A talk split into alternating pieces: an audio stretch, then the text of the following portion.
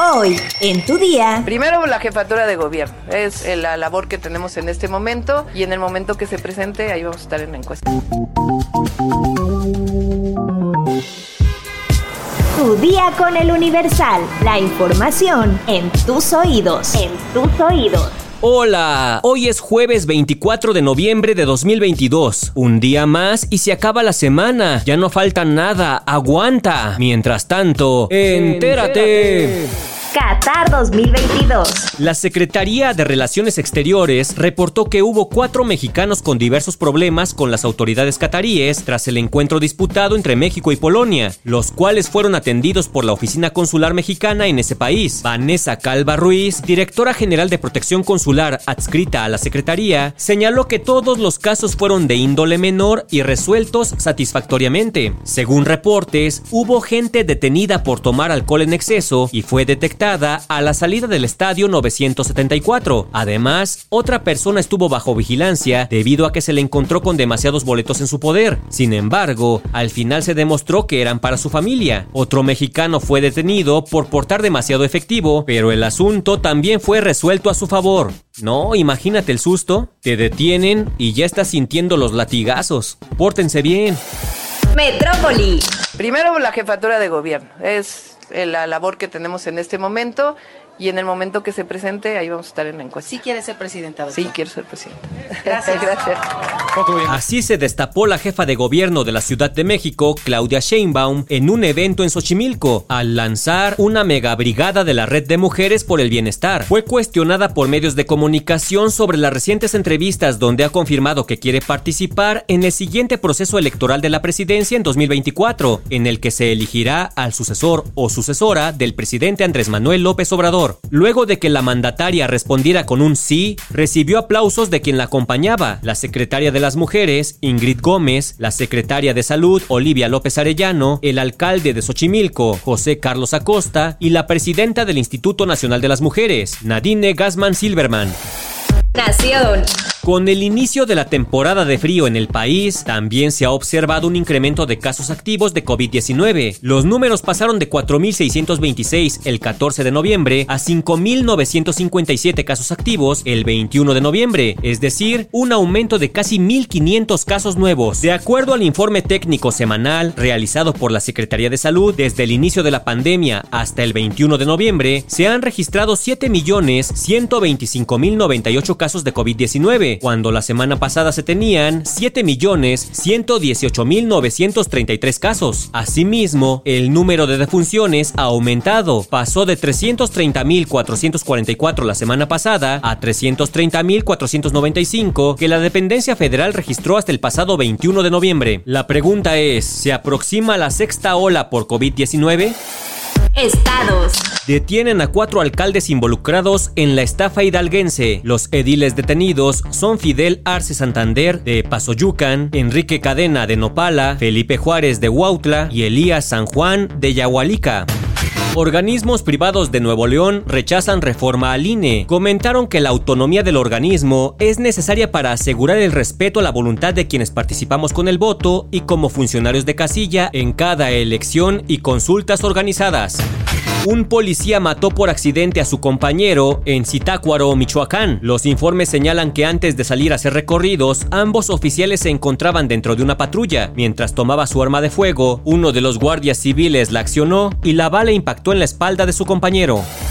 Mundo.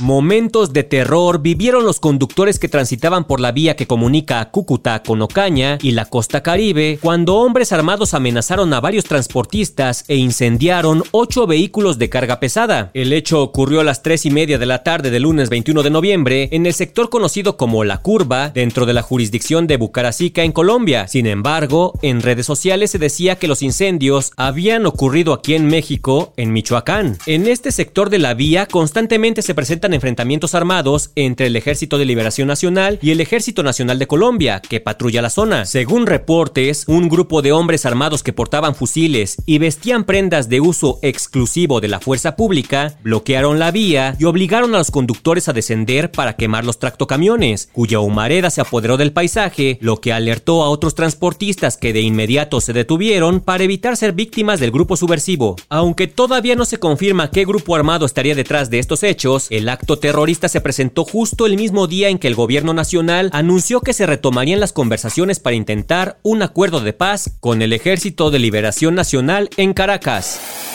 Cartera.